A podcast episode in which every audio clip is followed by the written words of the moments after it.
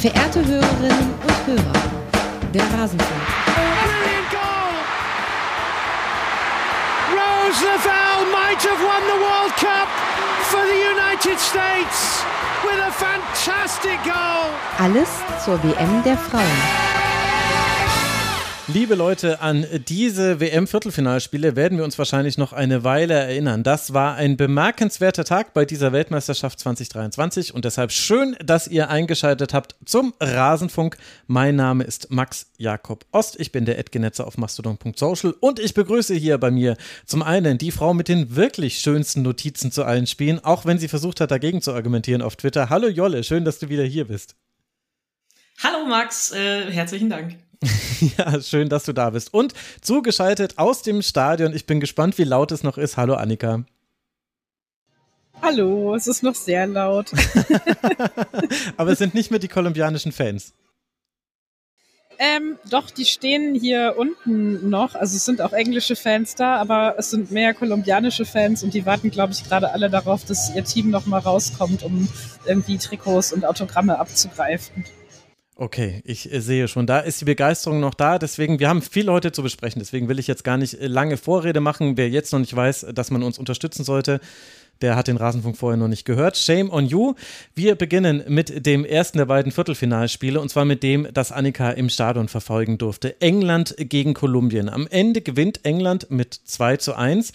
Das Spiel hat aber so einige Höhen und Tiefen für beide Teams. Es beginnt mit einem Schuss bzw. einer Flanke, ist die Frage für Kolumbien, die sich ins Tor senkt durch Santos. Dann gelingt Lauren Hemp kurz vor der Halbzeit, in der sechsten Minute der Nachspielzeit, nach einem Torwartfehler von Perez, der Ausgleich zum 1 zu 1. Alessia Ruschu kann dann wiederum in der 63. Minute das 2 zu 1 erzielen. Perez muss dann sogar ausgewechselt werden, die kolumbianische Torhüterin. Und es gibt aber danach Chance um Chance für Kolumbien. Also ab dem 2 zu 1 gibt England keinen einzigen Schuss mehr ab. 0 zu 8 Schüsse aus Sicht der Engländerin. Also sprich, das war bis zuletzt nicht klar, ob es hier nicht vielleicht doch in die Verlängerung gehen würde. Annika, wie hast du dieses Spiel vor Ort erlebt? Was äh, sind jetzt so deine ersten Gedanken dazu?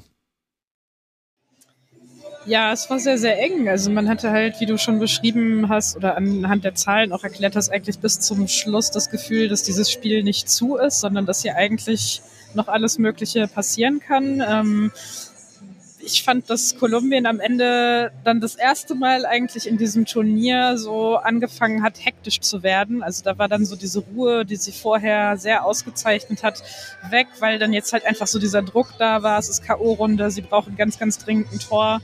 Ähm, ja, aber ich fand, es war ein sehr spannendes und sehr interessantes Spiel. Ähm, in der ersten Hälfte gab es viele Unterbrechungen. Ähm, und ja, also ich fand, dass es manchmal so situativ irgendwie taktisch ganz interessante Einzelmomente gab. Also dadurch, dass England ja mit der Fünferkette aufgelaufen ist, hatten sie irgendwie eigentlich ähm, numerisch irgendwie ganz gute Vorteile, um sich ähm, über Außen durchzusetzen, haben das aber nicht immer so auf den Platz bekommen, wie man sich das auf dem Papier denkt. Und gleichzeitig gab es in der zweiten Hälfte ähm, das, was dann, glaube ich, auch so zum Erfolg geführt hat, viel mehr Versuche, das Mittelfeld halt nicht komplett Kolumbien zu überlassen. Ähm, also weil sich dann Lauren Hemp zum Beispiel mal tiefer hat fallen lassen und dann versucht hat, irgendwie ja einfach ganz schnell einen Doppelpass zu spielen oder weiterzuleiten. Ähm, das sind jetzt so die ersten Gedanken, die ich habe. Jolle, und deine? Ja, ich habe auch Gedanken. ähm, also, England fand ich, äh, ist besser ins Spiel gekommen. Ähm, also, wir reden ja noch über das andere Spiel, aber ich fand diese Favoritenrolle Englands, ähm, der sind sie gerecht geworden, hatten einen ganz guten Spielfluss. Das sah eigentlich ganz gut aus. Ähm, aber Kolumbien natürlich äh, starke Gegner, die halt nicht äh, über diese Underdog-Taktik, wir stellen uns hinten reinkommen, sondern eben auch präsent waren, auch äh, viele Leute mit äh, vorge haben rücken lassen in ihren Angriffen, also auch dann häufig Präsenz am Strafraum oder sogar im Strafraum hatten. Trotzdem fand ich England äh, ein bisschen ausgeklügelter, also es war das dominantere Team, äh, mehr Ballbesitz auf Seiten von England. Und da dachte ich schon, okay, äh, vielleicht war es das jetzt bis hierhin einfach äh, mit, mit Kolumbien, dass sie jetzt auf den Gegner getroffen sind, den sie nicht mehr niederringen können. Aber dann kamen sie besser ins Spiel und haben quasi, wie sagt man so schön, England auf das eigene Level runtergezogen. Es ist ja ein hohes Level von beiden, also äh, nicht falsch verstehen. Aber äh, diese klaren Aktionen, die England vorher hatte, die sind dann abhanden gekommen und dann hat sich England so in diesen Infight begeben. Und dann war es auch nicht mehr so richtig äh, ansehnlich. Also ich fand es dann äh, zwischenzeitlich zäh. Und dann geht Kolumbien auch noch in Führung. Äh, bisschen glücklich, aber ähm, ja, also auch nicht verkehrt. Also das war schon okay.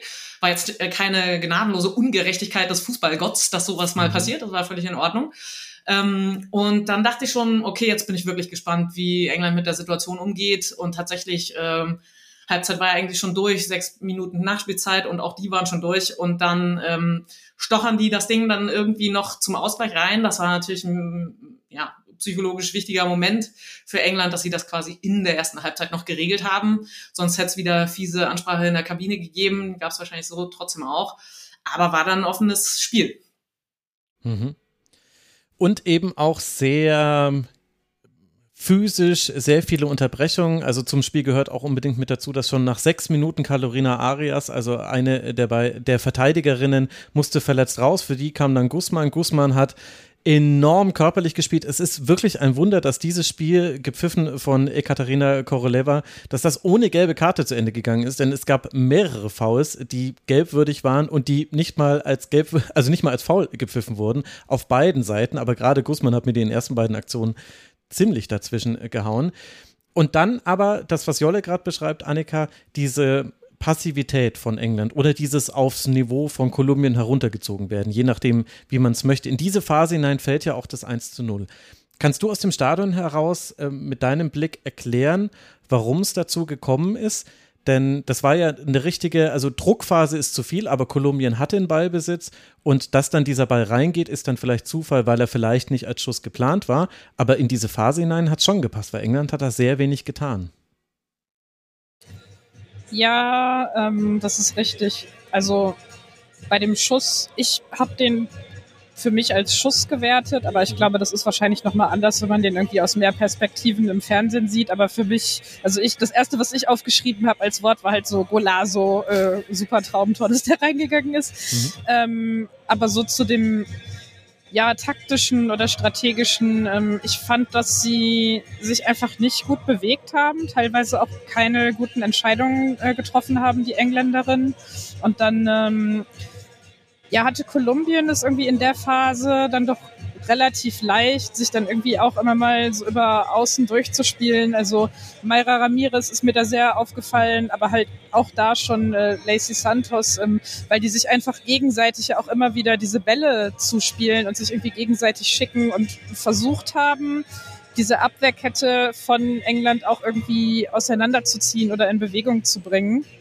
Ähm, und ich hatte mir zum Anfang aufgeschrieben, dass England es so in den Anfangsminuten sehr gut geschafft hat, die beiden Sechserinnen Kolumbiens, also Ospina Garcia und äh, Bedoya Durango, zu umspielen im Grunde genommen und so dieses wichtige Element von Kolumbien halt im zentralen defensiven Mittelfeld Ballgewinne zu haben, ja eigentlich zu verhindern, dadurch, dass man selber gar nicht so viel durch diesen Raum spielt. Aber das haben sie dann ähm, ja irgendwie in dem, in der Phase irgendwie wieder mehr gemacht und dadurch dann auch mehr Ballverluste da gehabt. Mhm. Also ich finde, dass England, ähm, die hatten schwach, schwache Phasen, ganz klar, im Spiel, aber von denen, ähm, äh, die, also die jetzt in der K.O.-Runde noch übrig sind, finde ich, dass England das eigentlich ziemlich gut geschafft hat, im Mittelfeld in die Formation zu spielen, also über äh, Stanway und Walsh auch ähm, im zentralen Mittelfeld Ballbesitz zu haben und Seitenverlagerungen jetzt nicht nur über den, den langen Ball, äh, den langen hohen Ball zu organisieren, sondern tatsächlich spielerisch ähm, mit so In-and-Outs, Doppelpässen ähm, sich durchzuspielen. Das haben ja jetzt nicht alle Favoriten geschafft. Und ähm, das konnte auch England nicht über die 90 Minuten bringen, aber da fand ich eigentlich ähm, England in den stärkeren Phasen äh, des Spiels, also den eigenen stärkeren Phasen, schon ziemlich gut. Also sie haben einfach von der Spielkultur mehr angeboten als so an manch andere Favoriten jetzt auf dem Level. Also nicht durchgehend, aber ich fand diese Bewegungen, also auch gegenläufige Tiefenläufe, eine kommt entgegen, die andere geht tief und so weiter, haben schon ziemlich viel gezeigt. Also ich fand, ähm, genau, also da, dass sie das geschafft haben, gegen Kolumbien auch ähm, im zentralen Mittelfeld äh, Ballbesitz, kombinationskonstruktiven Fußball aufzuziehen, hat mich eigentlich beeindruckt. Ich würde dir da gar nicht zu sehr widersprechen. Ich glaube, dass halt für mich irgendwie so dieser Eindruck aus dieser Anfangsphase, in der sie das halt aus meiner Sicht, was ich jetzt gesehen habe, eher nicht so gemacht haben, ähm, der ist mir halt so sehr hängen geblieben. Und ich fand, dass sie das dann in der zweiten Halbzeit, also in meiner Wahrnehmung halt viel, viel besser gemacht haben als in Phasen der ersten. Ja, und ich würde da noch ergänzen wollen, gerade weil das Pressing von Kolumbien eigentlich gar nicht so wirklich funktioniert hat, äh, hätte ich gedacht, dass England da noch mehr sich herausspielt. Denn es, also es gab schon irgendwie nach drei Minuten oder so, hat Mary Earps den ersten Pass gespielt von ihrer Position aus auf die Achterposition, weil da war einfach ein riesiger Korridor, durch den sie sicher durchpassen konnte. Irgendwie in der fünften Minute wird Kira Walsh, die hat sich seitlich rausbewegt und äh, Kolumbien hat nicht die Sechserin zugestellt mit dem Deckungsschatten. Die war dann anspielbar, konnte aufdrehen, hat auch in den Achterraum gespielt. Georgia Stanway hat sich manchmal den Ball genommen, ist einfach losgelaufen. Also sprich, da war ganz viel Platz und in der ersten Phase des Spiels hat es England auch immer wieder geschafft, an die Grundlinie zu kommen. Das war fast immer über den rechten Halbraum oder Flügel. Problem war, das war fast immer Alessia Ruscho, die dann auch geschickt wurde. Die hat dann gefehlt. Also ihre Hereingaben waren nicht so genau und sie hat auch so ein bisschen als Abnehmerin gefehlt. Das hat nicht so gut geklappt. Und da dachte ich mir noch so, naja, also wenn Kolumbien so weiter presst, weil sie standen ja relativ hoch, sie haben es halt bloß nicht geschlossen hinbekommen, dann werden die hier ganz schön oft auf dem falschen Fuß erwischt. Und dann hat das aber aufgehört. Dann gab es, es gab viele physische Zweikämpfe, da, wo auch Ramirez dann auch mal eine, ähm, eine Millie Bright den Ball stiehlt in der Situation, in der die eigentlich den Ball schon ganz, ganz, also die denkt schon dran, wie, wohin sie ihm passt und dann verliert sie nochmal. Und solche Momente haben England vielleicht so ein bisschen rausgebracht, zumindest war das mein Eindruck. Und jetzt auch unter vor dem Hintergrund, dass man dann das 2 zu 1 schießt. Das war ein klarer, also das 2 zu 1 war ein super Schuss von Alessia Rushu, war allerdings auch ein Fehler der Abwehr. Also da hat, äh, da sah dann, jetzt habe ich gerade vergessen, welche Spielerin es war. Ach ja, Daniela Arias war das. Äh, der rutscht der Ball so ein bisschen durch und äh, Rushu schießt dann super ins linke Eck. Aber davon abgesehen hat man ja dann sehr wenig gesehen. Und deswegen hatte ich das Gefühl, und da würde mich deine Meinung interessieren, Annika, kann es sein, dass Englisch einfach durch ist? Physisch und oder mental. Ich habe das Gefühl, man merkt die Länge dieses Turniers, die langen Nachspielzeiten und so weiter diesem Team wirklich an obwohl auch wieder nur in der 94. und 92. Minute gewechselt wird. Wir wissen das jetzt von Sarina Wiechmann, sie macht so. Aber ich hatte das Gefühl, die sind wirklich auf dem Zahnfleisch gegangen und hinten raus war das nur noch ein, wir retten uns dann irgendwie durch. Haben dann auch verdient gewonnen, ich will es nicht kleinreden, aber ich habe das Gefühl, das Turnier nagt schon ganz schön an diesem Team. Ich weiß nicht, ich glaube, ich würde das nicht so ausdrücken, ähm, weil ich hatte den Eindruck jetzt eigentlich nicht. Aber was man natürlich immer wieder erwähnen muss bei ihnen, ist so, wie viele ja, Rückschläge oder, oder ähm, Schicksalsschläge, nee, das ist ein Scheißwort, aber ihr wisst, was ich meine. Also halt so Situationen, die passieren, die sie halt immer wieder überwinden müssen, dass halt Spielerinnen vor der WM verletzt ausfallen, dass Spielerinnen während der WM verletzt ausfallen, dass jetzt Lauren James gesperrt ist ähm, und halt nicht Teil dieses Spiels war was man, finde ich, auch gemerkt hat. Also sie hat irgendwie phasenweise, ähm, habe ich schon gedacht, dass sie jetzt irgendwie fehlt oder dass es jetzt wahrscheinlich so die erste Wechseloption wäre, wenn äh, Weekman äh, sie bringen könnte, hm. was sie halt durch die Sperre nicht konnte. Und also da, das ist halt irgendwie, glaube ich, so viel, was immer wieder irgendwelche Anpassungen erfordert. Und ich fand, also wenn man halt dieses Team und Serena Weekman ein bisschen verfolgt hat, dann weiß man, dass es halt immer so dieses Team in den Vordergrund gestell, gestellt wird. Also sie mag das gar nicht, wenn nach Einzelspielerinnen gefragt wird. Es geht immer um das Team, es geht immer um den Teamgeist. Und das ist natürlich sowas, was irgendwie alle TrainerInnen auf eine gewisse Art machen. Aber ich glaube, dass es für England schon wirklich nochmal was anderes ist. Also auch irgendwie so von der Art, wie halt gespielt wird, dass man halt, ähm, wir hatten das irgendwann in der vorherigen Podcast-Folge mal, dass man diese Flexibilität hat, dass Spielerinnen ihre Rolle kennen und die dann auch annehmen, wenn die sich mal ändert und so. Ähm, und ich glaube, das ist halt einfach ein großes Thema. Also vielleicht ist es dann tatsächlich so eine Art Kopfmüdigkeit, weil es halt immer wieder dieses neue Einstellen auf Sachen ist. Aber auf mich haben sie jetzt nicht körperlich müde oder so gewirkt. Also das wirklich absolut gar nicht. Auf mich auch überhaupt nicht. Den Gedanken, den Max jetzt zu England hatte, den hatte ich total bei Kolumbien. Also ich habe das Gefühl, dass die sich ganz schön runtergeritten äh, haben über das Turnier. Also war vielleicht ja auch nicht ähm, so damit zu rechnen und die die Erfahrung äh, gibt's einfach in dem Team nicht, so sich irgendwie immer über noch eine Runde weiterzuschrauben.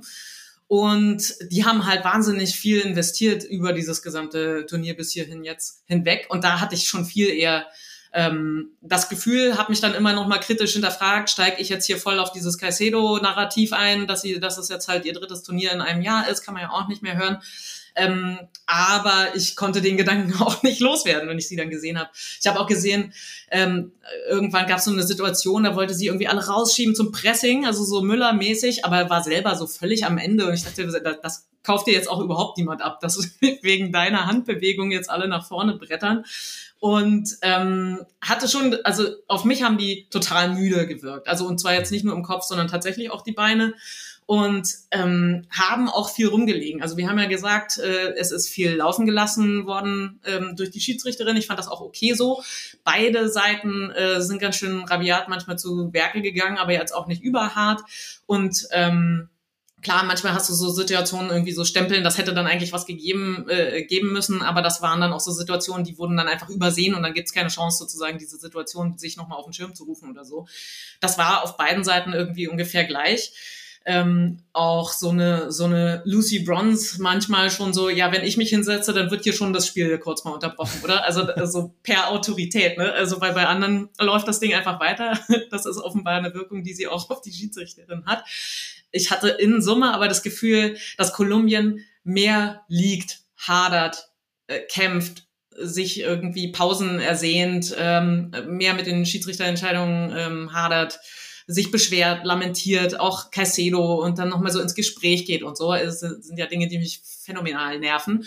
Und da haben sie diesen ganzen äh, Underdog-Kredit, äh, hey, wünschenswert, eine neue, neuer Farbtupfer auf der Weltfußballbühne und so, haben sie da in dem Moment bei mir, muss ich gestehen, so ein bisschen verspielt. Also so, so toll das ist, wie Caicedo äh, tatsächlich zaubern kann, selbst wenn sie völlig runtergerockt ist, ähm, manche Aktionen immer noch toll, aber der ein oder andere Schlenzer von ihr, halb von der Außenlinie, halt auch völlig verpeilt. Also das ist dann vielleicht auch von ihr jetzt nicht zu erwarten in dem Sinne, aber äh, ne, da wären schon noch mal andere gewesen, die sie hätte einsetzen können. Äh, immer noch erstaunlich, weil sie das, selbst als ich sie dann schon so ein bisschen kritisch auf dem Kicker hatte, ähm, hat sie trotzdem immer noch coole Aktionen gebracht, wo ich dachte, ach Mensch, echt, äh, jetzt wurdest du schon zweimal vom Ball getrennt und bringst dann doch äh, den Ball noch nach vorne und siehst dann noch äh, rechts außen äh, läuft einer ein und so. Das, also weiterhin tolles Spiel von ihr. Aber ich fand, ähm, die waren so ein bisschen am Ende und dadurch war ich dann auch nicht mehr größter Fan, muss ich gestehen. Hm. Also ganz interessant, weil genau vor diesem Hintergrund kam ich auch zu meiner These, dass ich das Gefühl habe, England ist durch, weil ja, also Kolumbien war definitiv auch, also sowohl das Hektische, das war ein Riesenproblem, also viel zu oft Schüsse genommen in der Nachspielzeit, die einfach sehr wenig erfolgsversprechend waren und dementsprechend gingen die auch eigentlich fast alle vorbei und zum Teil deutlich vorbei. Aber ich habe eben vor allem darauf geachtet, was tut England, um jetzt diesem Druck von Kolumbien, den es ja trotzdem gab, standzuhalten. Und Lucy Bronze hat kein Dribbling mehr gewonnen. Georgia Stanway wurde sofort vom Ball getrennt. Kira Walsh hat Fehlpasse gespielt. Kira Walsh hat Fehlpässe gespielt und, und das war eigentlich das, was ich am schlimmsten fand, obwohl sie ja dieses Tor verteidigen wollten, also das Gegentor. Also es ja klar war, wir führen 2 zu 1, gab es drei Situationen in der von der 85. Minute bis zur 98. Minute, wo einfach ein kompletter Raum offen war, weil eine Spielerin einen Weg nach vorne gemacht hat, es einen Fehlpass gab und sie dann den Weg nach hinten nicht mehr schnell genug geschafft hat. Das fand ich richtig krass. Und deswegen kam ich zu meiner These, aber ich akzeptiere das. Vielleicht sind sie nicht physisch durch, vielleicht war es auch einfach so ein bisschen viel. Aber ich hatte das eben genau vor diesem Aspekt, dass Kolumbien zwar da Druck gemacht hat, aber eben selber auch völlig überdreht war in allen Aspekten. Da dachte ich mir, das ist eigentlich erstaunlich, dass England das jetzt nicht schafft. Die sind ja auch kein einziges Mal an die Eckfahne getribbelt und haben dann irgendwie eine Ecke rausgeholt. Also das können die alle, aber da war Fehler an Fehler, defensiv und offensiv. Und da Kolumbien auch sehr viele Fehler gemacht hat, wurde es nicht bestraft. Aber das war so ein bisschen sloppy hinten raus, war so mein Eindruck. Das mit der Eckfahne haben sie ja versucht, aber ich glaube, sie haben in manchen Situationen wirklich unterschätzt, was für eine gute Technik einfach alle Kolumbianerinnen durch die Bank weg haben. Mhm. Also das hat man ja auch bei anderen Zweikämpfen gesehen. Also das, was du vorhin mit äh, Millie Bright beschrieben hast, ist halt eine Mayra Ramirez, die kommt dann einfach angerauscht und die hat dann die Zweikampftechnik und die Ballbehandlung und die Körperbeherrschung, sich irgendwie in diesen Zweikampf mhm. reinzudrehen, den Ball wegzustehlen, sich kurz zu drehen und den weiterzuleiten. So, und das äh, war dann halt auch genau das Gleiche an der Eckfahne, dass du da halt nicht ähm, das so genauso ausspielen kannst wie irgendwelche anderen, die sich da vielleicht hölzerner verhalten in solchen Situationen. Also wo ich überhaupt nicht mitgehen kann, ist bei dem Urteil über Stanway. Ähm, also ich, wir waren uns ja einig, glaube ich, dass äh, in der zweiten Hälfte England äh, doch nochmal äh, überlegener war und nochmal besser ins Spiel gefunden hat. Und da war für mich Stanway der absolute Schlüssel. Ähm, also genau, es gab häufig Situationen, wo es ähm, England total schwer gefallen ist, sich hinten zu befreien, also irgendwie rauszuspielen. Und was in der ersten Halbzeit häufig dann noch verunglückt ist, so mit Ballbesitz Kolumbien dann geendet hat, das waren so Situationen, wo Stanway in dem Knäuel die Übersicht behalten hat und gesagt hat, okay, ähm, mhm. da geht's raus, den Ball spiele ich raus im Raum und den kann auch jemand erlaufen. Und ähm, oder, äh, Max hast du ja auch schon gesagt, oder ich dribbel halt an, wenn äh, es sonst hier keinen Ausweg gibt. Also das äh, fand ich, war schon ein Bossspiel von Stanway in der zweiten Halbzeit.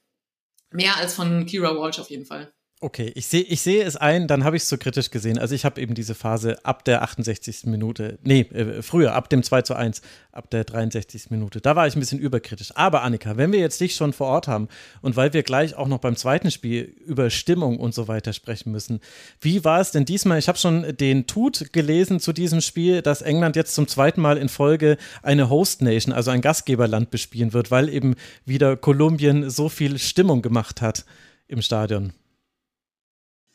Ja, das war heute definitiv auch der Fall. Also ähm, das ist einfach total krass, was ähm, hier rund um dieses Team durch die ganze WM äh, hindurch passiert ist. Also, dass es diese große Unterstützung gibt, dass die sich halt irgendwie auch die ganzen Fans in Grüppchen halt irgendwie ja schon vorher auch irgendwie verabreden und dann gemeinsam halt zum Stadion fahren und so in Verkleidung teilweise ähm, singen und dann tanzen im Kreis und so weiter.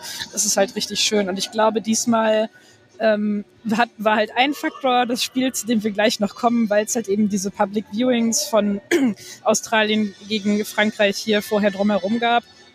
Und das natürlich die ganzen England- und Kolumbien-Fans ja auch alle verfolgt haben. Also ähm, und ja, das, wenn ein Spiel einen, glaube ich, irgendwie aufgepeitscht hat, dann, äh, dann war es diese Partie.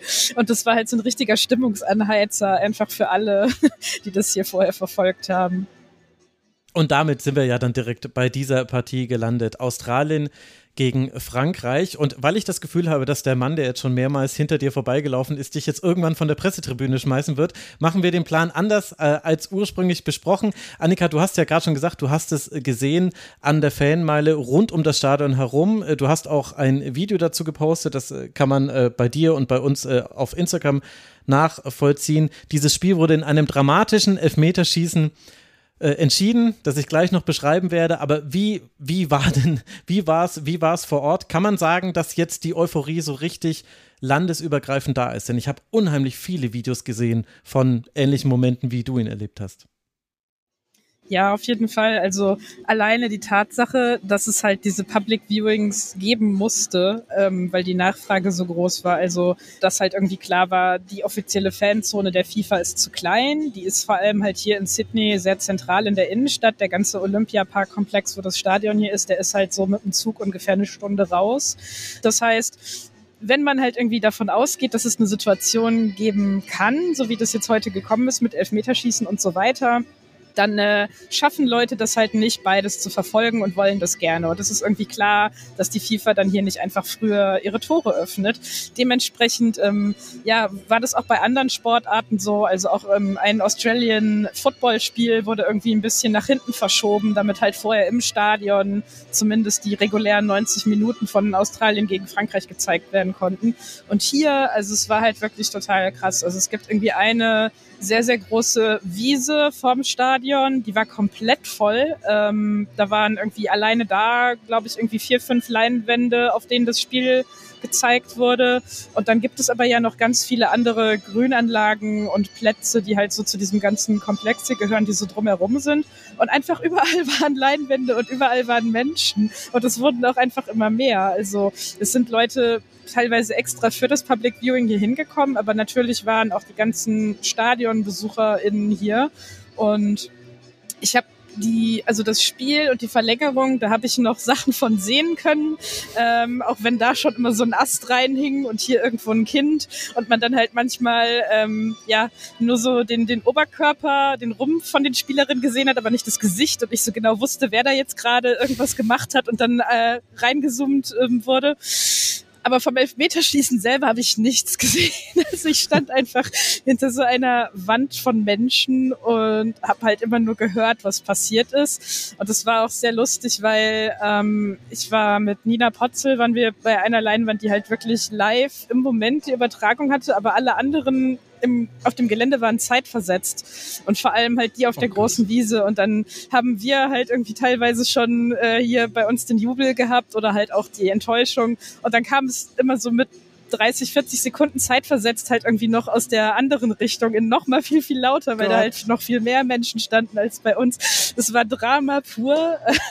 Also Leute saßen in den Bäumen, um was sehen zu können, ähm, haben irgendwie teilweise auch, äh, habe ich einen gesehen, der versucht hat, an so einem Laternenmast hochzuklettern. Der wurde dann vom Sicherheitsdienst darauf hingewiesen, dass es vielleicht keine so gute Idee ist. Also es war wirklich, wirklich krass. Und ähm, ja, so beginnend mit der Verlängerung gab es dann halt auch immer so Durchsagen, dass doch Leute, die Tickets für dieses Spiel hier äh, besitzen, bitte schon mal ins Stadion gehen sollen. Aber es hat einfach niemand gemacht. Also ich bin dann ähm, gemeinsam mit den ganzen anderen Massen halt nachher hier zum Medieneingang und bin irgendwie hier auf die Pressetribüne gehetzt und es waren einfach noch nicht besonders viele Leute im Stadion. Ähm, man hat das, glaube ich, vielleicht auch im Fernsehen sehen können, dass halt so erst ab der 15., 20. Minute das Stadion eigentlich so richtig voll war, ähm, weil es halt draußen an den Toren auch Stau gab, dann verständlicherweise. Also ja, nee, und ich glaube, dass draußen auch einfach noch ganz viel gefeiert wurde, was ich jetzt irgendwie gar nicht sehen konnte. Aber es war wirklich, wirklich äh, toll und ja, schon irgendwie auch was Besonderes, das so miterleben zu können einfach. Das glaube ich. Und da muss man erstmal auch äh, froh sein und äh, Kompliment an die Organisatoren äh, vor Ort machen, dass dann auch das schnelle Instadion gehen dann offenbar reibungslos geklappt hat. Ich habe gar nichts gehört, dass es da irgendwelche Probleme gab und du hattest ja auch keine. Das ist gar nicht so selbstverständlich bei so vielen Menschen. Und die Emotionen, sie gingen durchs ganze Land. Also ich habe schon Videos gesehen von Menschen im Flugzeug, wo auf allen Bildschirmen das Spiel lief. Und die einzige, also es gab eine Person im Flugzeug, die hat sich nicht fürs Spiel interessiert. Das war eine Stewardess, die hat noch den Leuten Getränke angeboten und ist dann fürchterlich erschrocken, als alle gejubelt haben. Wirklich, weil die hatten Kopfhörer auf, du hast keinen Ton gehört und dann haben alle gejubelt beim letzten äh, Elfmeter. Und ich habe ein Video gesehen von einem paralympischen Athleten, der im Rollstuhl sitzt, der gepostet hat, wie er eben das erlebt hat. Und er hat gesagt, er war noch nie so nah daran aufzustehen. Es wäre ein unfassbares Spiel gewesen. Und es war einfach, also sehr, sehr, sehr, sehr äh, in Erinnerung bleibend, glaube ich. Aber dann versuchen wir, das Spiel von vorne zu erzählen. Denn vor diesem Elfmeterschießen gab es ja auch ein Spiel. Jolle. Und das haben wir zwei jetzt besser gesehen als Annika, die da irgendwelche Äste und Kinder im Weg hatte. Es war ja am Ende ein 0 zu 0, das uns in dieses Elfmeterschießen geführt hat. Wie haben dir denn beide Teams gefallen? War es denn auch ein 0 zu 0 Spiel, deiner Meinung nach? Es war ein 0 zu 0 Spiel, würde ich sagen. Absolut. Ähm, also grob kann man ja sagen, zwei 4-4-2s gegeneinander haben sich neutralisiert. Äh, Frankreich äh, in der Favoritenrolle. Äh, Australien hat den Hype äh, auf jeden Fall auf der eigenen Seite, die Euphorie, aber würde ich sagen, in den fußballerischen Mitteln limitierter auch wieder, ne, wir reden auf einem total hohen Level, ne, was eine Rort kann und so weiter. Ähm, Quatsch, Rort. Ich bin im Fall in der falschen Nation. Ich meine Ford, natürlich. Ford, ja. ähm, was die kann, ähm, ist natürlich sensationell. Äh, und später gab es auch Sam Kerr noch, äh, hat man auch gesehen, was die dem Team nochmal bringt. Aber so grundsätzlich jetzt mal das Grundgerüst äh, kann ja eigentlich mit dem von Frankreich nicht äh, mithalten. Und dafür war es wahnsinnig ausgeglichen. Also ich fand es wirklich zäh. Ähm, alles, was gegen die Schweiz für Frankreich noch funktioniert hat, wo es so richtig geflutscht hat, ähm, das war dann Standfußball, zu wenig Tiefenläufe, zu wenig Bewegung. Ähm, sie sind nicht in die Kombination reingekommen. Natürlich, weil Australien sie nicht gelassen hat. Ähm, das kann man denen hoch anrechnen. Aber äh, ja, also ich fand es in Summe zäh und fand jetzt noch mal viel äh, drastischer als bei England, dass auch ähm, wenig bis gar nicht bis zu spät gewechselt wurde. Also wir hatten ja tatsächlich auch noch eine Verlängerung und trotzdem, ähm, also äh, äh, Bischof kam irgendwann rein. Das mhm. äh, war ein Move, aber ansonsten äh, ist Frankreich lange Zeit bei dem Personal geblieben, was da halt von Anfang an auf dem Platz stand. Und so richtig die zündende Idee gab's nicht. Ich habe überlegt, woran das liegen könnte. Und meine These, die das jetzt noch am ehesten erklären könnte, war vielleicht, ähm, dass der Trainer gedacht hat, wir haben hier eine angezogene Handbremse. Alle, die auf dem Feld stehen, können das eigentlich. Wir müssen einen Schlüssel finden. Hier ist niemand zu müde, um das zu lösen. Und wenn ich jetzt einfach den, den nächsten wieder oder die nächste wieder draufbringe, die erstmal anfangen muss zu puzzeln und sich reinzufinden, haben wir auch nichts gewonnen, sondern ich vertraue darauf, dass die irgendwann den Schlüssel finden und dann ähm, sozusagen Gas geben. Weil sonst hätte ich gedacht, da hätte man viel früher schon mal äh, durchmischen können. Weiß nicht, wie, sieht, wie, wie seht ihr es? Oder du, Max, du hast mehr gesehen. Ja, also mich hat es auch gewundert, vor allem weil man gesehen hat, was Bichot gebracht hat. Also ich fand, die war wirklich die eine Französin, die, die dagegen halten konnte, denn auch dieses Spiel hatte mehrere Phasen. Ich fand nicht, dass es ein klares 0 zu 0 Spiel war bei 21 zu 15 äh, Schüssen, aber es war ausgeglichen. Also es war quasi gerechtfertigt, dass es quasi in eine Verlängerung geht. Äh, und die erste Hälfte hatte ja schon Frankreich die größeren Chancen. Da hat man auch so kleinere Probleme in der Defensive bei Australien gesehen. Aber in der zweiten Hälfte war halt Australien klar dominierend, hatte nach 63 Minuten 65 Prozent Ballbesitz und 8 zu 1 Schüsse allein in dieser Hälfte. Also das zeigt schon, was da passiert ist. Und dann kam Bichot. Und dann gab es die erste Spielerin, die auch mal einen Ball zurückgewonnen hat, die im Gegenpressing ein bisschen genervt hat, die mit Dribblings in den Strafraum reingegangen ist. Also das hat gut funktioniert. Und das hätte vielleicht auch reichen können. Aber insgesamt ist mir auch aufgefallen, dass Frankreich die Mittel gefehlt haben, letztlich da viel dagegen zu halten. Also in dem Moment, wo Bashar und Dali nicht mehr offensiv der, der Faktor ist, fehlt eben ganz viel im Aufbauspiel. Lange Bälle von Vendy Renard haben eigentlich fast gar nicht funktioniert. Ich kann mich zumindest an keinen richtig gefährlichen erinnern. Sogar Eckbälle haben nicht funktioniert. Das war eigentlich das Bemerkenswerteste. Es war, glaube ich, seit langem ein Spiel mit den schlechtesten Standards von Frankreich, die ich gesehen habe von den letzten französischen Spielen. Und äh, dann äh, auch Les Omer und Diani. Nicht so, so im Spiel, wie man es erwarten konnte. Und ich glaube auch, dass so die Überlegung ist, äh, man will das jetzt nicht auseinanderreißen und mit Bichot gab es einen Impuls, aber es hat eben nicht gereicht. Und das hat, glaube ich, auch viel mit Australien zu tun, die eben in der ersten Hälfte, fand ich, schon eine ganze Weile gebraucht haben, reinzufinden. Es war auch, am Anfang war es auch so, also ich hatte das Gefühl, die hatten doch exakt den gleichen Matchplan. Also die hatten ja nicht nur beide den 4-4-2, sondern die hatten ja auch beide den, den, den Plan, also gegen den Ball stellen wir die Mitte zu, unsere Stürmerinnen bleiben ganz schmal gegen den Ball, dann gibt es keinen Pass auf die Sechserinnen, also spielen die um den Block außen rum und dann schlagen sie einen langen Ball. Und das haben sie halt beide gemacht und so war es auch gefühlt derselbe Angriff, den man von beiden Teams die ganze Zeit gesehen hat, der aber nicht zum Erfolg geführt hat. Und in der zweiten Hälfte war das bei Australien, dann fand ich aber besser. Also was Australien definitiv besser gemacht hat, fand ich, waren so Seitenwechsel ähm, oder halt mhm. auch mal in die Konter kommen. Also alles nicht vernünftig zu Ende gespielt, aber äh, da mal mit Tempo reingehen, ähm, das ist Australien besser gelungen. Ähm, Ford äh, hat auch ein paar Mal wirklich äh, die äh, ersten Zweikampf gewonnen, dann den Ball geschleppt, also selber quasi äh, richtig 50 Meter äh, gemacht und dann äh, halt nicht, nicht richtig präzise dann die Verlagerung gespielt. Aber insgesamt sind Verlagerungen bei Australien auch mal angekommen. Mhm. Und in dem Moment, ähm, wo bei Frankreich gewechselt wurde, ähm, da war ja dann Dali nicht mehr auf der Außenbahn links, ähm, sondern äh, Bascha war dann links und äh, ja. Deschaux war rechts, richtig. Und ähm, sie selber hatte eher so eine Sechser-Achter-Rolle, äh, eher so auf der, auf der linken Hälfte. Hat mich auch gewundert. Also Australien ist es total gelungen, Frankreich auf die Außen zu drängen. Ähm, da war im Gegensatz zu England nichts mit in die Formation spielen, nichts mit äh, zentral irgendwas reißen. Also alles außenrum ähm, sind mhm. nicht in die Formation gekommen. Und da hat mich jetzt die, ich glaube, Toiletti ging noch raus, oder? Also Sechserin ging raus. Ja. Hat mich gewundert. Ich weiß nicht, ob die Idee war, naja, da spielen wir ja eh nicht lang. Äh, da bist du verschenkt, dann, dann nehme ich jemanden äh, äh, dazu, also quasi noch eine offensive Waffe und nehme aber keine offensive Waffe raus. Das war offenbar das Kalkül, würde ich mir jetzt so denken. Aber dadurch war eben eigentlich kein 4-4-2 mehr, sondern ein 4-2-4. Und im Mittelfeld war gar nichts los. Also deswegen auch kein, kein Wunder, dass da die Verbindung ähm, gefehlt hat. Ja, genau so, perfekt analysiert. Ich hätte es nicht so gut äh, zu, zu Worten gebracht, aber jetzt, wo du sagst, ja, genau das war das Problem. Und dann kam eben halt schon noch auch noch der Aspekt mit dazu, dass sich so die kleinen Fehler gehäuft haben. Und da, das kann dann ganz viele Gründe haben. Sicherlich auch, dass das Stadion natürlich hart für Australien war. Das überrascht jetzt keinen. Aber das nahm immer mehr zu, diese Missverständnisse, Abspielfehler, ein Pass, der ins Aus geht. Und du hast auch gemerkt, dass manche Spielerin, gerade die ja nie, die hat auch da so ein bisschen mit sich gehadert. Die war richtig unzufrieden. Dann gab es auch manche, die sich durch das Spiel schleppen mussten. Kashaui zum Beispiel hat sich schon übler am, am äh, Knöchel verletzt, wurde nicht äh, rausgenommen. Ich meine, wir sind nicht auf dem Platz, aber man hat deutlich gesehen, das hat die beeinflusst. Also die ist auf jeden Fall auf der letzten Rille dann auch gegangen. Also das waren alles so Aspekte, die dazugekommen sind. Plus, was dann ja auch noch zu diesem Spiel mit dazugehört, es gab schon einige große Chancen für Australien. Also unter anderem Elisa de Almeida, die ja wieder Rechtsverteidigerin gespielt hat. Lacrat, die zurückgekommen ist, hat eine Innenverteidigung gespielt. Bei ihr haben wir auch so ein bisschen, finde ich, noch Angeschlagenheit gemerkt.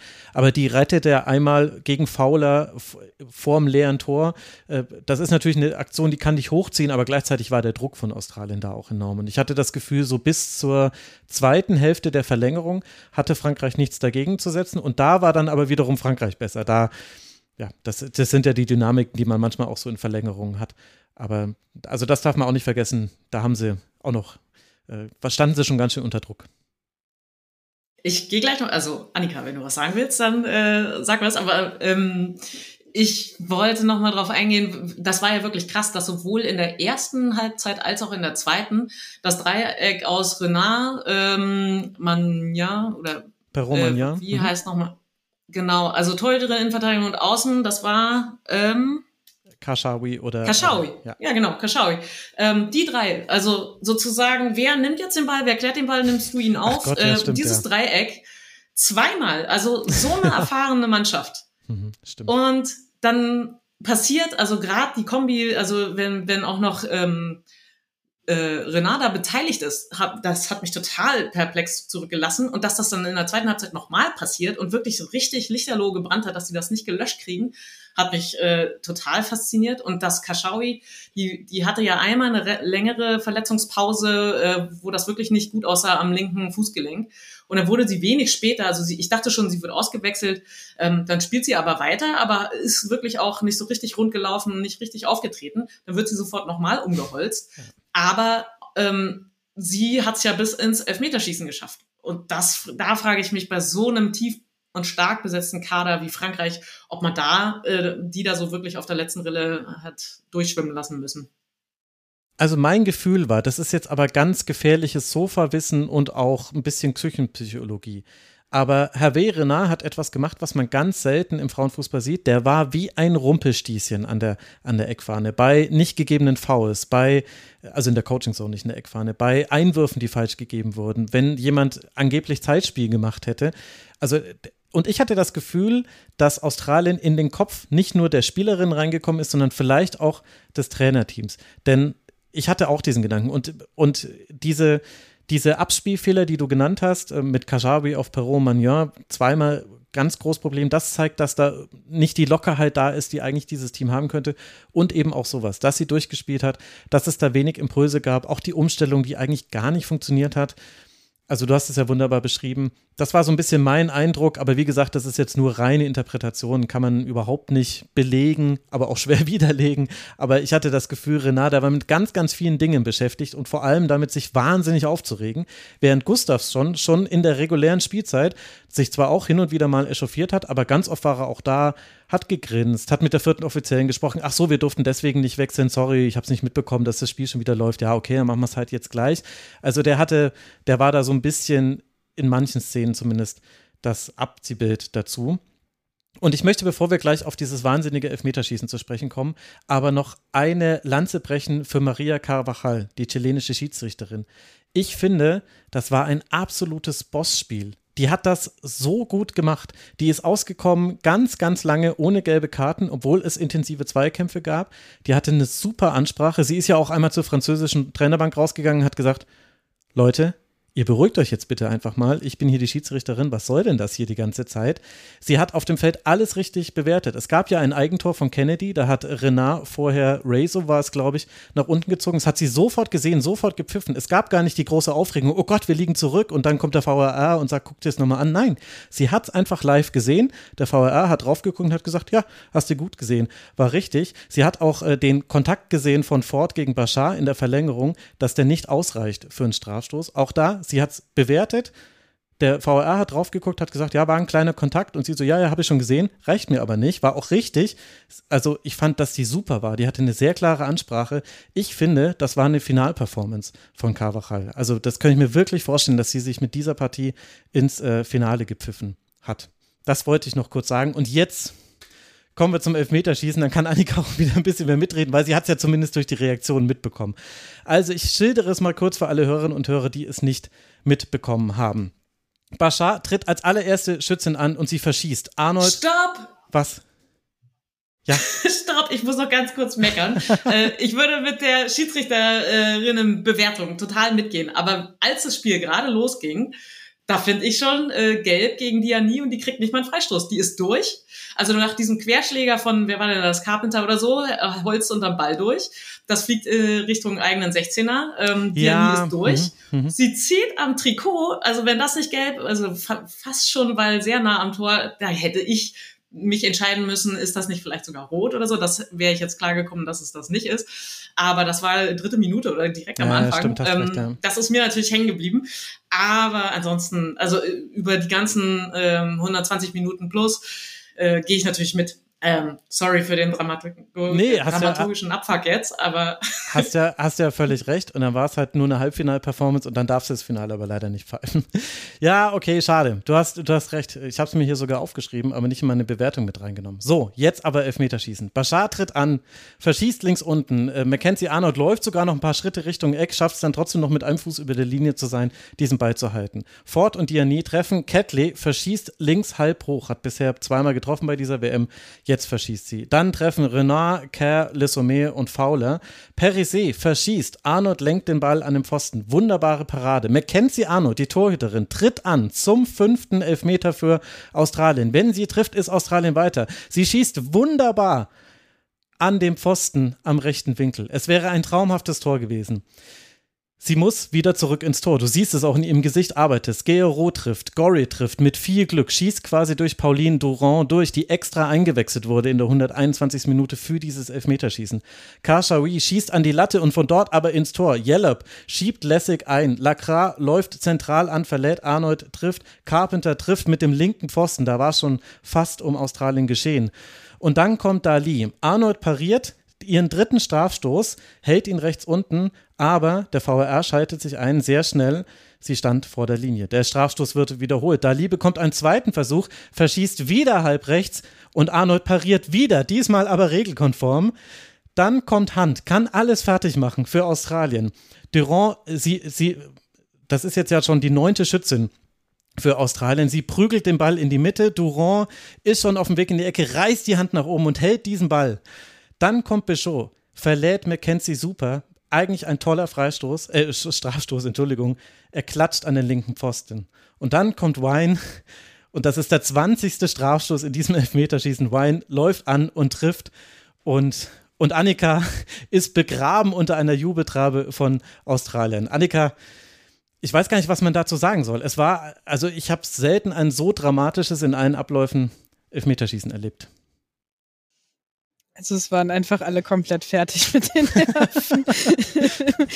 also ähm, diese Aktion, dass, äh, dass ähm, mit dem mit dem fünften Elfmeter ähm, mit Arnold, das war halt schon sowas so, wo, wo man halt irgendwie so äh, die Augenbrauen hochgezogen hat, dass, dass die Torhüterin sich den fünften Elfmeter nimmt. Das war halt irgendwie schon sowas äh, Besonderes, wo halt irgendwie so ein bisschen drüber geraunt wurde auch.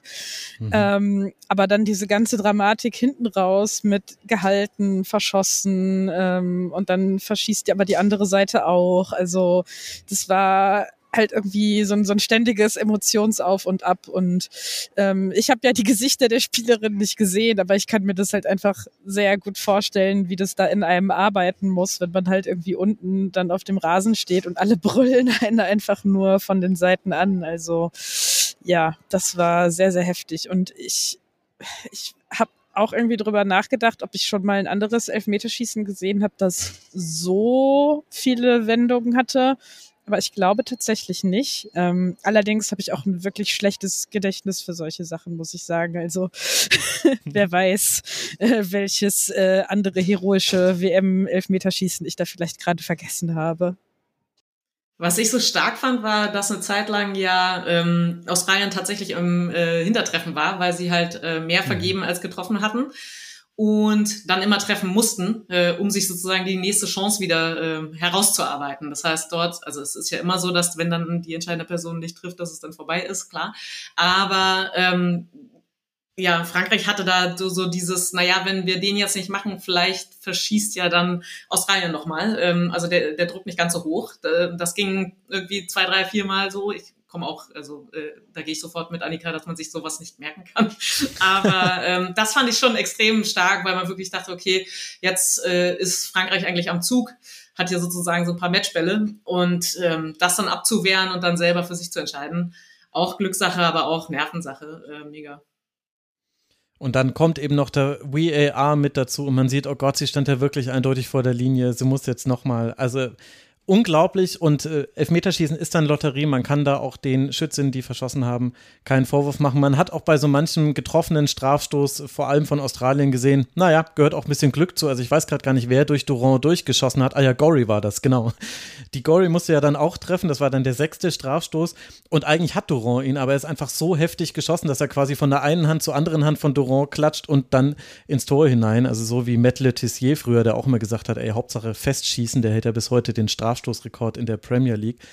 Also es war, es war ganz besonders und der letzte, der letzte Strafstoß, der klang dann folgendermaßen, zumindest aus der Sicht von Annika.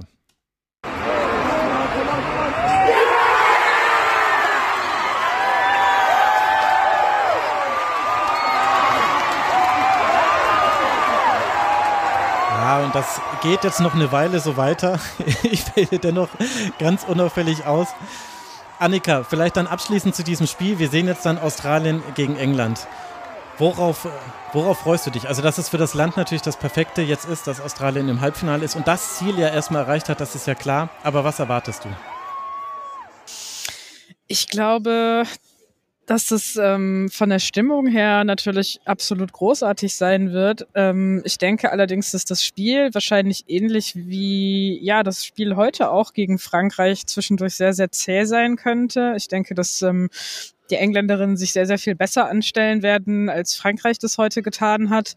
Und ich finde es wirklich schwierig zu bewerten. Ich bin halt auch nicht so 100% überzeugt von England. Ähm, also ich sehe sie schon in der ja, Favoritinnenrolle, aber ich wäre jetzt auch nicht über alle Maßen erstaunt, sollte Australien sich da irgendwie durchsetzen mit klar erkennbarem Heimvorteil und ja, irgendwie auch so dieser, dieser Willenskraft, die sie irgendwie dann mitbringen, ähm, auch immer so ein komisches Wort im Fußball, aber gerade dieser Elver von Katrina Gorry, den du angesprochen hast, also das ist ja, das zeichnet sie als Spielerin beschreibt dieser Elfmeter ja auch einfach richtig, mhm. richtig gut. Also die bringt ja irgendwie so viel Dampf da im Mittelfeld mit und gleichzeitig spielt die dann manchmal so Pässe, wo man so denkt, so, warum, also warum habe ich eigentlich vorher nie so besonders viel von dir gehört? Also das ist doch total klasse hier gerade. Mhm. Ähm, und das ist halt so ein Duell, auf das ich zum Beispiel sehr gespannt bin im Mittelfeld. Also Katrina Gorry versus Georgia Stanway. ich glaube, könnte knallen. Äh, da könnte, da, ja, also da könnte es ordentlich zur Sache gehen. Ähm, ja, und ich, wie gesagt, ich denke, es könnte ein, ein enges Spiel werden. Es wird mich auch nicht wundern, wenn das nicht vielleicht auch wieder irgendwie in die Verlängerung geht oder so, ähm, weil ja, ich jetzt eigentlich nicht so den klaren Vorteil für eins der beiden Teams sehe, da jetzt irgendwie so super viele Tore draus zu ziehen. Aber ja, also ich, ich freue mich da voll drauf. Ich glaube, das wird halt wieder so ein richtiges Nervenspiel einfach.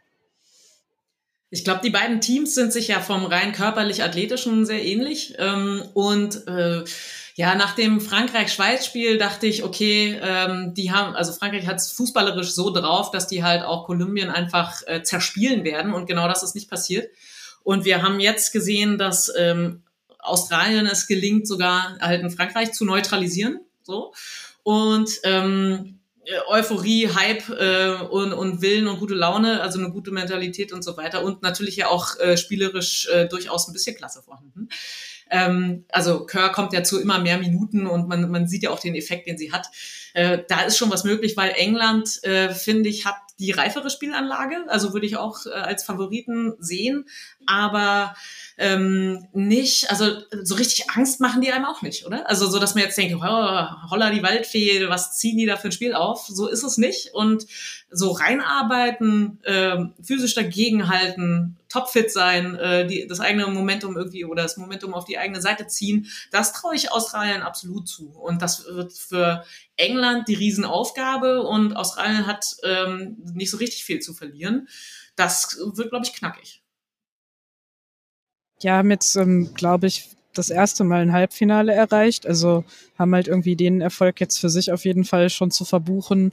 Ähm, ein großer Erfolg ist halt irgendwie definitiv auch, dass es so diese Aufmerksamkeit ähm, hier gibt, wo man natürlich immer gucken muss, wie nachhaltig ist das, ähm, was gibt es da irgendwie noch für andere Konzepte und wie gut greifen die ähm, im, im Nachlauf von dieser WM.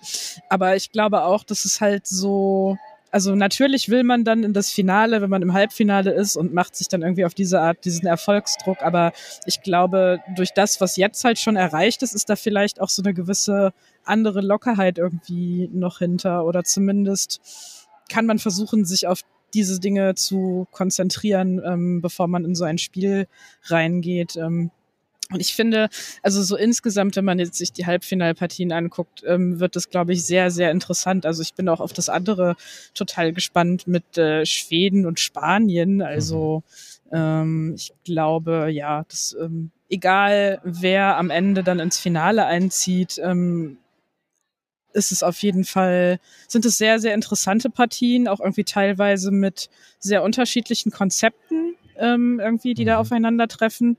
Ähm, und ja, also es ist so rein von den, von den taktischen Ansätzen, die man irgendwie auch bei dieser WM jetzt schon gesehen hat, finde ich irgendwie ein sehr spannendes Turnier gewesen, irgendwie auch so mit den Verläufen von Formkurven teilweise, ähm, die man da so hatte. Also ja, das wird doch sehr interessant. Und wir werden ein Team sehen, das erstmals Weltmeister wird. Das ist jetzt schon klar. Ja, den, den Feiertag haben sie sich ja in Australien jetzt wohl angeblich schon erspielt, oder? Da gab es doch irgendwie die Ansage, wenn sie ins Halbfinale kommen, äh, dann gibt's einen Feiertag. Ähm, also ich weiß gar nicht, äh, so, so wenn es heißt, ja, äh, wenn man im Halbfinale ist, dann muss man auch ins Finale. Also die Preise werden offensichtlich schon vorher verteilt. Ähm, das zeigt ja aber auch, dass es nicht immer nur The Winner Takes It All äh, geben muss, sondern dass man sich auch einschätzen kann, wo stehen wir hier auf dieser Weltbühne und ähm, was, was ist ein Erfolg und was nicht. Äh, das finde ich auch einfach großartig. Ja, also es ging hier halt irgendwie im Vorlauf einfach sehr viel um diese, ja, Legacy sagt man dann halt immer, also das Vermächtnis von dem Turnier, also halt durch, durch diese Aufmerksamkeit halt eben und dass man irgendwie sehr versuchen möchte, hier ja auch die eigene Liga zu stärken.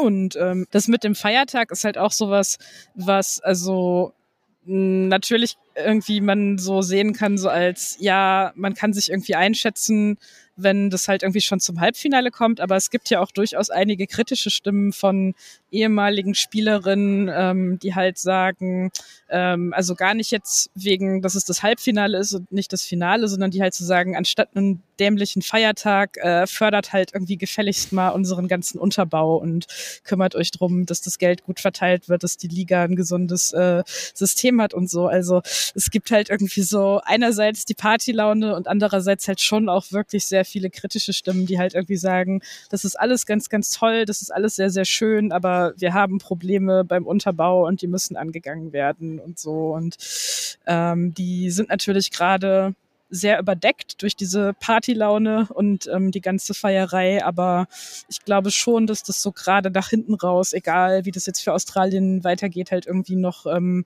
ja, also große Debatten irgendwie auch darum geben wird. Also zumindest hoffe ich das, weil mein Eindruck ist schon auch, dass ähm, ja, dass halt irgendwie vieles von dem, was, was halt irgendwie gerade so diskutiert wird, manchmal ein bisschen oberflächlich ist irgendwie. Also vielleicht bin ich dafür aber auch nicht, nicht tief genug drin, selbst wenn ich hier vor Ort bin. Das eine tun, ohne das andere zu lassen, wollte ich noch sagen. Ne? Das muss ich ja nicht ausschließen. Ja. Feiertag und den Unterbau fördern.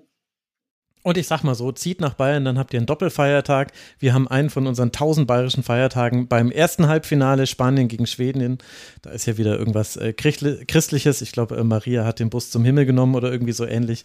Und dann ist der zweite Feiertag dann Australien gegen England. Und ein bisschen hatte ich schon das Gefühl, Annika, dass du gerade auch so ganz leicht Themen angeteased hast, die wir auch bald hier im Rasenfunk hören. Du hast nämlich ein Interview geführt, das wir in den nächsten Tagen hier an dieser Stelle veröffentlichen werden. Magst du uns noch ganz kurz sagen, mit wem und warum die Hörerinnen und Hörer das hören sollten, auch wenn es auf Englisch ist. Es gibt aber dann eine Übersetzung dazu, die man nachlesen kann. Genau, es wird eine Übersetzung dazu geben, ähm, deswegen dauert das Ganze gerade auch noch ein bisschen. Und das Interview habe ich geführt mit äh, Dr. Casey Simons. Ähm, vielleicht, wenn ihr euch auf Twitter oder Instagram bewegt, ähm, ist ihr euch da schon mal über den Weg gelaufen, irgendwie so durch meine Interaktion oder den Feed. Ähm, das ist eine ganz tolle Fanforscherin, ähm, die über sich selbst sagt, so, I'm a fan first, ähm, ich bin zuerst Fan und die Forscherinnenrolle kommt halt irgendwie erst danach.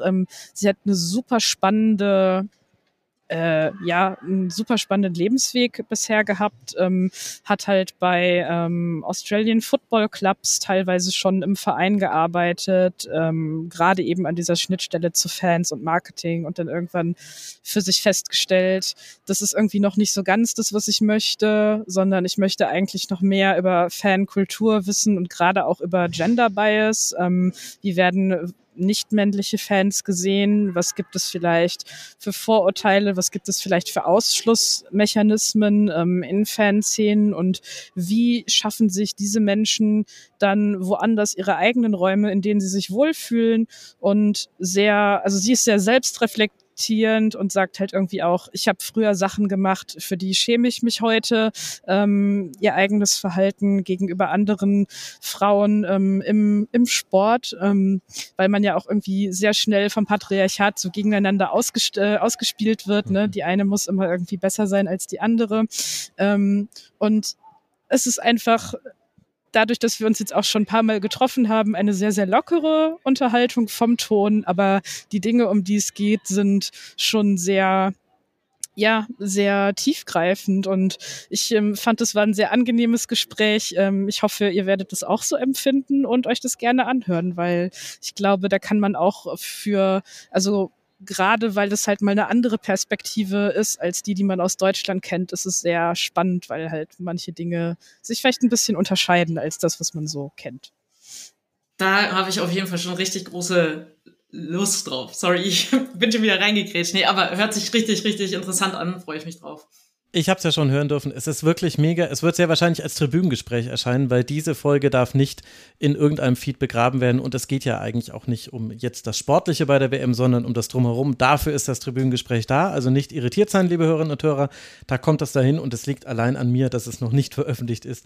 Aber ich arbeite dran. Ich werde das äh, hinbekommen. Aber es ist wirklich sehr, sehr, sehr hörenswert. Und äh, ich bin da auch echt nochmal auf ein paar Gedanken gekommen, die ich noch nicht hatte. Und dann schämt man sich selbst auch, weil man sich denkt, meine Güte, ich be befasse mich jetzt auch journalistisch journalistisch schon so lange mit diesem Thema Fußball und habe gewisse, gewisse Punkte noch gar nicht so gesehen, unter anderem eben, was auch den Safe Space Frauensport angeht. Also, dass sich vielleicht auch deswegen bestimmte Communities dort eher zeigen, weil sie sich dort eben sicher fühlen können. Das ist so naheliegend, dass es kracht. Und dennoch habe ich unter dem Aspekt, wie, wie ihr das besprochen habt in dem Interview, da noch nicht drüber nachgedacht und vor allem noch nicht den Rückschluss gezogen auf, was könnte das eigentlich hier für deutschen Frauensport, Frauenfußball deutschen Männerfußball, was könnte das eigentlich bedeuten? Also sehr interessant und man erfährt auch, wie Casey das eigentlich fand, als sie in Deutschland war, denn sie hat auch deutsche Fankultur erlebt. Also dazu gibt es auch was. Könnt ihr bald hören, liebe Hörerinnen und Hörer. Und äh, damit sind wir aber am Ende dieser Folge jetzt erstmal angelangt. Es war ein emotionaler Ritt für uns. Äh, herzlichen Dank, Annika. Kannst du gleich dem Mann hinter dir ausrichten, dass er dich nicht vertrieben hat? Ich glaube, er hat darüber nachgedacht. Danke, dass du trotz all der Dinge, die du heute erlebt hast, äh, hier noch so lange mit dabei warst. Danke dir.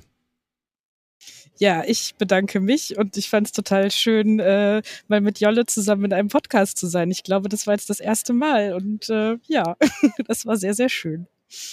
Das finde ich auch. Das war das erste Mal. Hat mich auch sehr gefreut.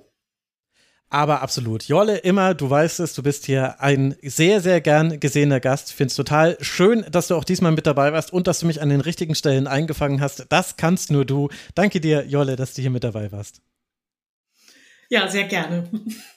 Und dann danke ich euch, lieben Hörerinnen und Hörern, für eure Aufmerksamkeit. Auf rasen.de slash supportersclub erfahrt ihr, wie man uns unterstützen kann, denn wir sind rein crowdfinanziert. Alles hier kommt von euch letztlich und dann geht es hier bald weiter im Rasenfunk. Morgen ist in diesem Feed Ruhe. Es kommt am Montag die Bundesliga-Vorschau bei den Männern und es wird das Tribünengespräch noch erscheinen. Das heißt, ihr habt schöne Sachen zu hören und dann geht es am Dienstag ja weiter mit der WM. Ich freue mich. Bleibt gesund, liebe Hörerinnen und Hörer. Macht's gut. Ciao. Das war der Rasenfunk. Vielen Dank für Ihre Aufmerksamkeit.